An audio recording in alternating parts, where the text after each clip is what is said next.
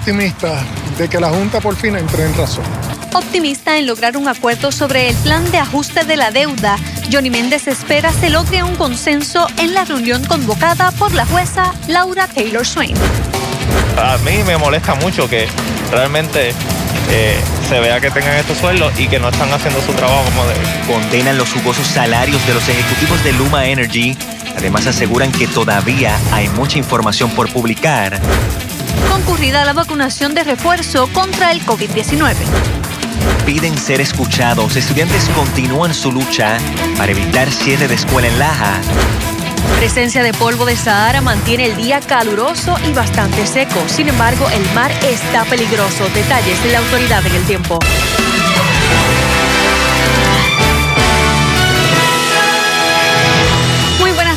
Y bienvenidos a Telenoticias.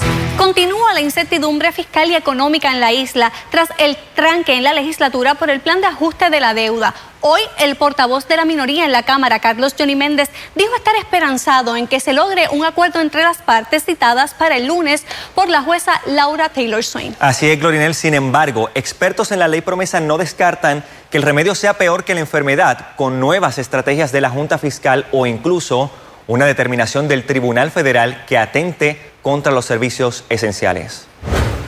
Pero yo estoy optimista de que la Junta por fin entre en razón. En lo que parece ser un último intento por lograr un entendimiento sobre la ley habilitadora del plan de ajuste de la deuda entre la Junta de Supervisión Fiscal, la legislatura, el Ejecutivo y los acreedores, la jueza federal Laura Taylor Swain ha citado a las partes a una vista de estatus urgente. Abuelo, que quiere es que haya un entendimiento, evitar eh, por todos los medios de que tenga que mediar una decisión judicial. La reunión se realizará de manera virtual a las 9 de la mañana de este próximo lunes, en la que se espera ocurra una de dos cosas, que se llegue a un acuerdo sobre el proyecto de la Cámara 1003 que dé paso a su aprobación final o que ante el tranque se inicie un nuevo mecanismo. La Junta dice que eh, va, que está inclinada más bien, ¿verdad?, a pedir la posposición de la vista de confirmación que empieza el 8 de noviembre y que está pensando volver a los acreedores para comenzar una nueva negociación, aparentemente con el propósito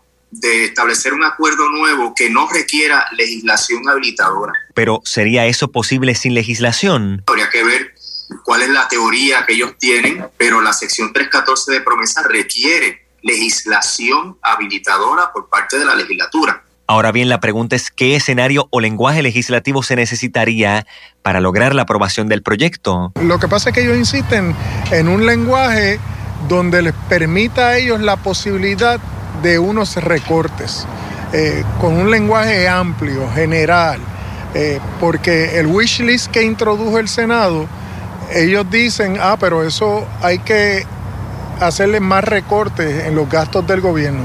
Oye, está bien, tenemos eso, pero que los recortes no sean a las pensiones. Si tenemos que seguir bajando gastos en el gobierno, que sean en aquellas áreas donde el propio gobierno identifique sin que se afecten servicios esenciales. Servicios esenciales que no han sido definidos por el gobierno ni por la Junta para ser protegidos por encima del pago de la deuda. La Junta no hizo el esfuerzo necesario para poner esa deuda a un nivel que se pueda pagar. Ese es el problema habría que hacer un plan de ajuste con una deuda sustentable para que sobre para los servicios que necesita el país.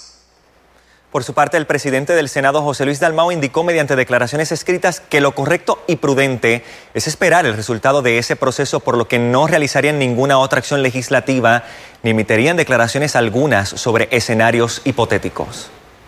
De otra parte, Ángel Figueroa Jaramillo dice no estar sorprendido con los salarios que reveló la empresa Luma Energy al Congreso de los Estados Unidos, en donde se dice que seis de sus directivos ganan más de 200 mil dólares, mientras que espera porque se revele la información pedida por la Cámara de Representantes de Puerto Rico. Luisa Sotero con la reacción. Es demasiado. Creo que había escuchado que los salarios están hasta por encima del presidente. Están reparando un servicio eléctrico que está totalmente deteriorado. Es una exageración comparado con el salario mínimo de Puerto Rico versus la calidad del servicio que están dando.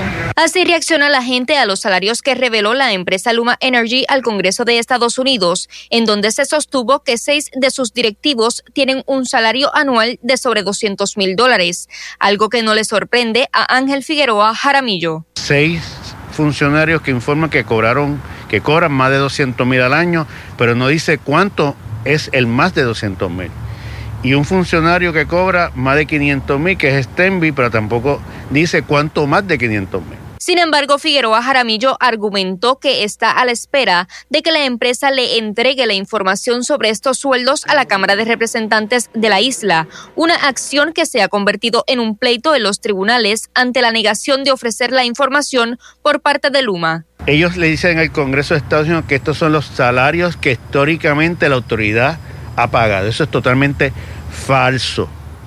Lo más que el director ejecutivo, un solo director ejecutivo cobró, fue Walter Higgins, 450 mil dólares y no duró ni seis meses.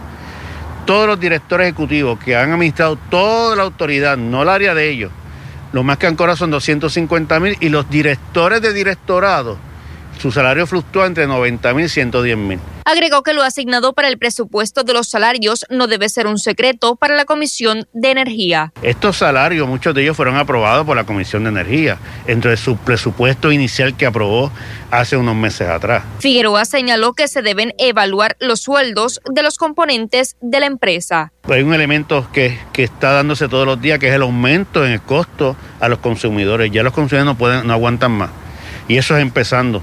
El pasado 12 de octubre, el Tribunal Supremo de Puerto Rico rechazó una segunda reconsideración por parte de Luma para evitar entregar cierta información a la Cámara de Representantes de Puerto Rico, por lo que ahora regresó al Tribunal de Primera Instancia y se verá en una vista el próximo 27 de octubre. Para Telenoticias, Luisa Sotero. Y en otro tema, la aprobación para administrar una tercera dosis de la vacuna de Moderna y una segunda de la de Janssen copó hoy los centros de vacunación en Puerto Rico. Las personas que se vacunaron con Johnson Johnson tenían la opción de cambiar de marca a la hora de la segunda dosis.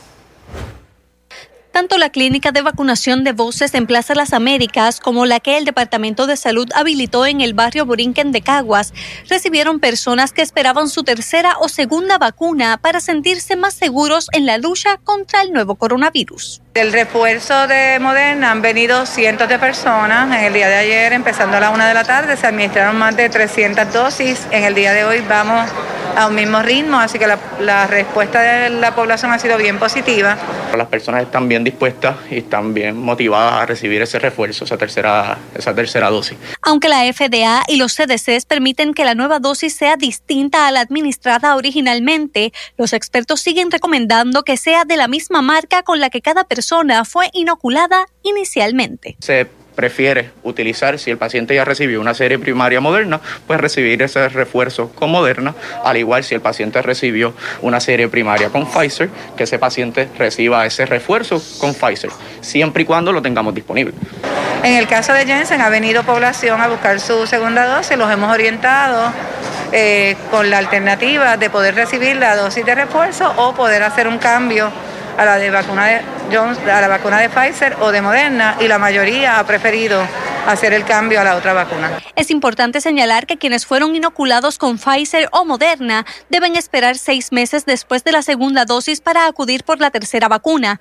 En el caso de los que utilizaron la vacuna de Johnson Johnson, el tiempo de espera es de dos meses. En el caso de Moderna específicamente, son la población de 65 años o más, las personas con 18 años o más que tienen cualquier condición crónica, asma, hipertensión, diabetes, entre otros, y personas de 18 años o más que trabajan en un ambiente que los exponga al COVID, como maestros, policías, first responders, según el Departamento de Salud, las tres vacunas aprobadas o autorizadas hasta la fecha en Estados Unidos y sus territorios son altamente efectivas para reducir el riesgo de enfermedad grave, hospitalización y muerte, incluso contra la variante Delta. Y así va el ritmo de la vacunación contra el COVID-19 en la isla. 2.526.683 personas tienen al menos una dosis, mientras que 2.298.195 tienen la serie de dosis completada y el 88.7% de las personas aptas para vacunarse tienen al menos una dosis. Y ahora repasamos las cifras del virus en Puerto Rico. El Departamento de Salud reporta una muerte. También se suman 43 nuevos contagios y las hospitalizaciones continúan disminuyendo. Hoy están en 73 y según la Administración para el Control de Drogas, mejor conocida como la DEA por sus siglas en inglés, en medio de la pandemia se ha visto un aumento en las muertes por opioides y que incluso se registraron cifras récords en tan solo 12 meses. Así es, Glorinel, por ello hoy, en el vigésimo primer Día Nacional de Recogido de Medicamentos, instaron a los ciudadanos en Puerto Rico y Estados Unidos a desechar correctamente los medicamentos no utilizados. En este año hemos visto que en Puerto Rico han, ocurrido sobre 600 eh, muertes por sobredosis. Esas cientos de vidas que se perdieron en el 2020 en la isla, según el director interino de la DEA, fueron a consecuencia de sobredosis, muchas de ellas de medicamentos. Además de eso, a través de todo Estados Unidos, el año pasado se registraron sobre 80 mil muertes por sobredosis de medicamentos controlados. Por ello, hoy celebran el llamado Take Back Day número 11, que consiste en el recogido de medicamentos controlados no utilizados que realiza la DEA dos veces al año en todo Estados Unidos. Usted va a su casa, mire, busca su botiquín a través de todo. Eh, yo lo hice esta mañana con mi esposa, recogimos, fuimos por toda la casa, recogimos todos los medicamentos y los traje y los eché. Y ya. Un proceso sencillo, seguro y confidencial que puede hacer todo el año en las oficinas de la DEA y que sin duda salva vidas. De acuerdo al drugabuse.gov, eh, uno de cada cinco jóvenes comienza sus eh, problemas de adicción con medicamentos que a veces tenemos en nuestro propio hogar. Y el 53% ¿verdad? de estas drogas que se utilizan vienen precisamente de los botiquines de nuestros hogares. Tan solo en el mes de abril en Puerto Rico se recogieron sobre 5.500 libras de medicamentos, algo de lo que usted puede formar parte accediendo a deatakeback.com. Llevamos 10 años haciéndolo. Dentro de esos 11 años, mejor dicho, eh, hemos recogido aquí en Puerto Rico y en las Islas Vírgenes aproximadamente 9 toneladas de medicamentos, ¿verdad? Que hemos podido desechar.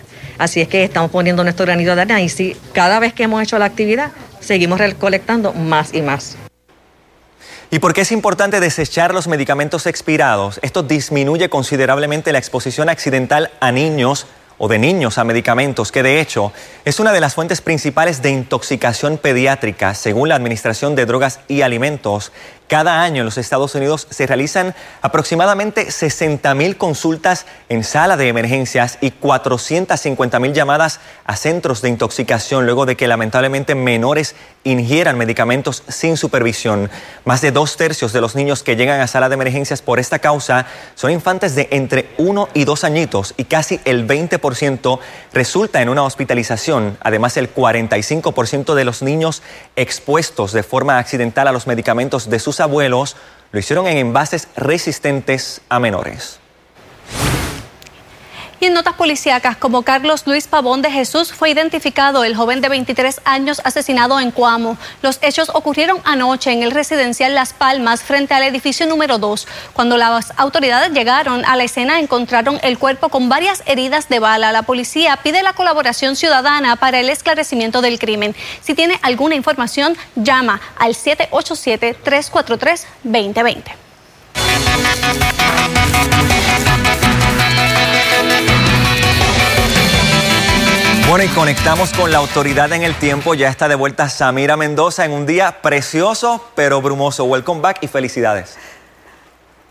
Saludos a todos, buenas tardes Jeremy. Como bien mencionaste, es un día con algo de bruma en Puerto Rico, pero esa bruma va a parar para mañana, pero el lunes nuevamente regresa con nosotros. Así que asmáticos, alérgicos, mucha precaución. Hoy en San Juan, este ha sido la climatología en el día de hoy. 91 grados la temperatura máxima, así que hemos tenido un día sumamente caluroso, lo promedio es 88, así que estamos 3 grados por encima de lo normal en el día de hoy y no rompimos el récord ya establecido del 1979, que fue de 95 prácticamente seco el día. Estas son nuestras telecams a esta hora.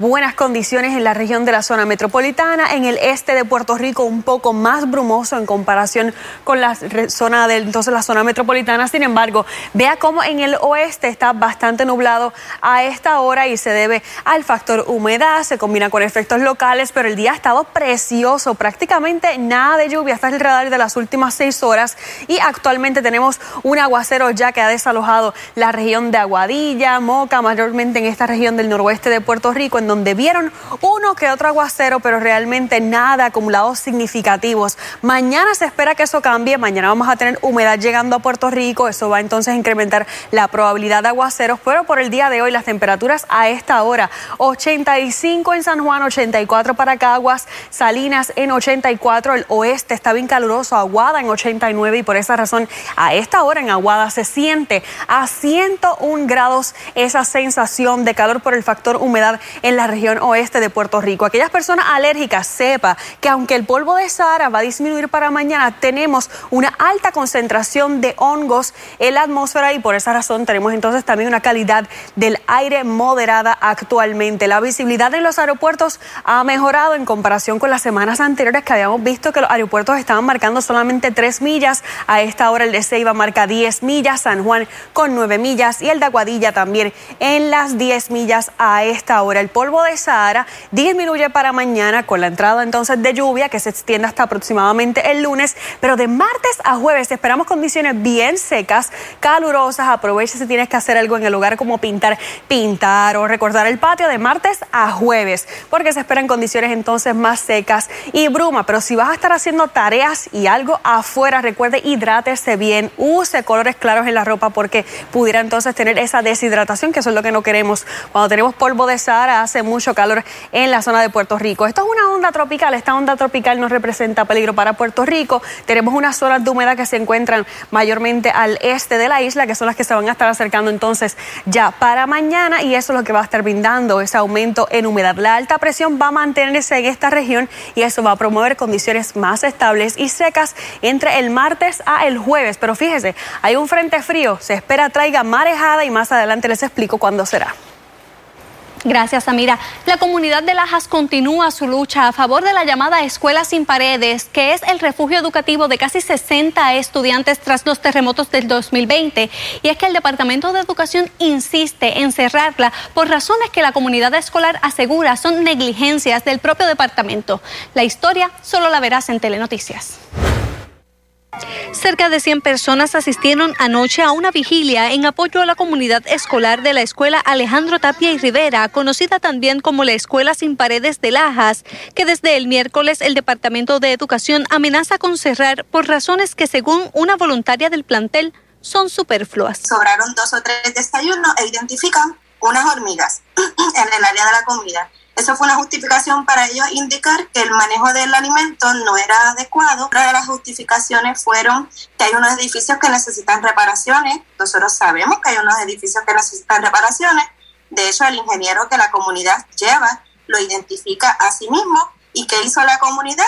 Aisló estos edificios, los cerró por completo, tanto con mallos como carteles que dicen que estaban cerrados. La noticia es una sorpresa para quienes componen la comunidad escolar, pues fue el propio departamento el que después de visitar el lugar les dio el visto bueno para la implementación del sistema Montessori, del que actualmente se benefician cerca de 60 estudiantes de intermedia y superior. Cuando se hace la carta de intención para obtener este plantel a la entonces secretaria Elba Ponte, la profesora Elba Ponte, ella entonces retira este plantel de, la, de los planteles en desuso de esta lista en el mes de abril del año 2021. Y luego el licenciado Eliezer Ramos Párez nos visita en mayo, conoce el proyecto y avala el mismo. La determinación se dio tras una visita de Cris Soto, ayudante del secretario del Departamento de Educación Federal, y sin tomar en cuenta al estudiantado. La representante del, secretario de Educación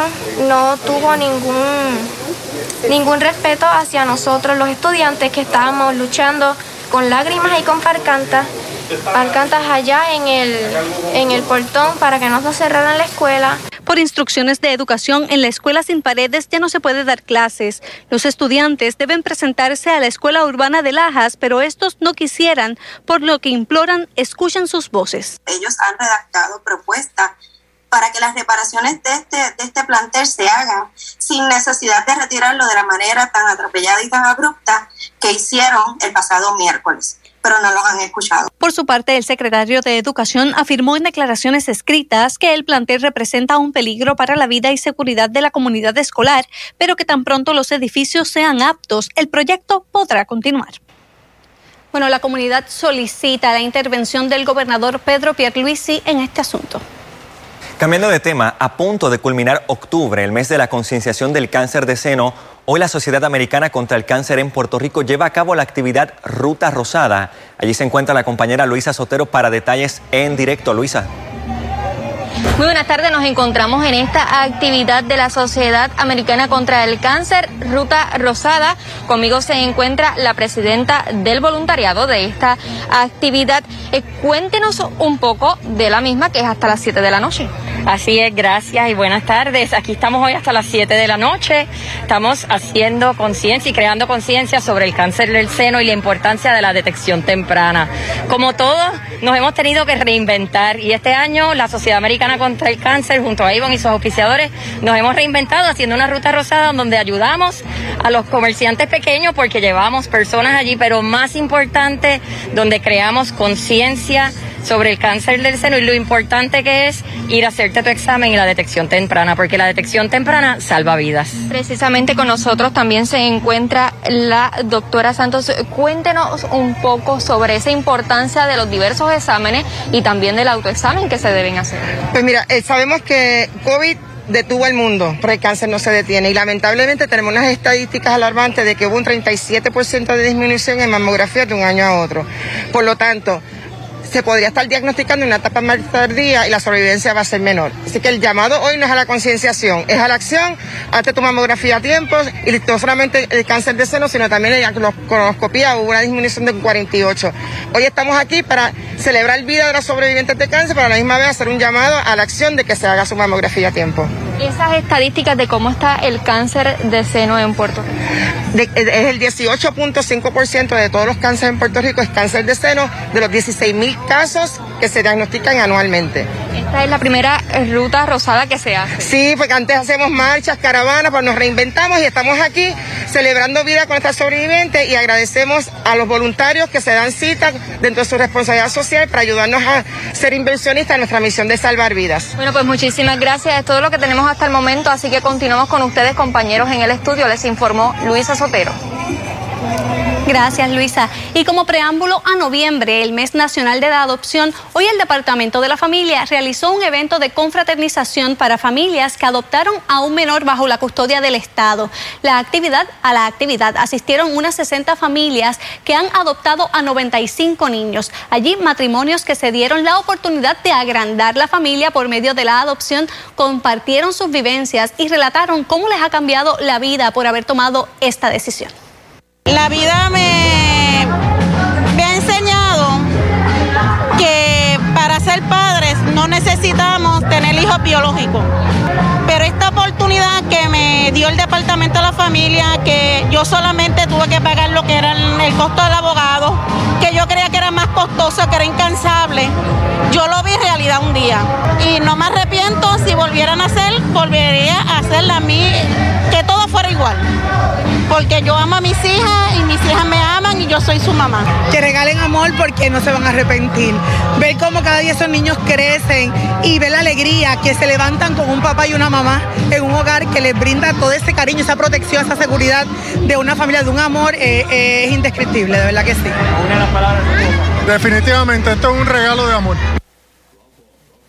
El Departamento de la Familia informó que actualmente hay 130 menores disponibles para adoptar. De estos, 31 niños entre las edades de 0 a 7 años que están libres de patria potestad, pero al momento 12 menores están en vías de adopción. La línea de orientación y apoyo familiar es llamando al 787-977-8022 para mayor información.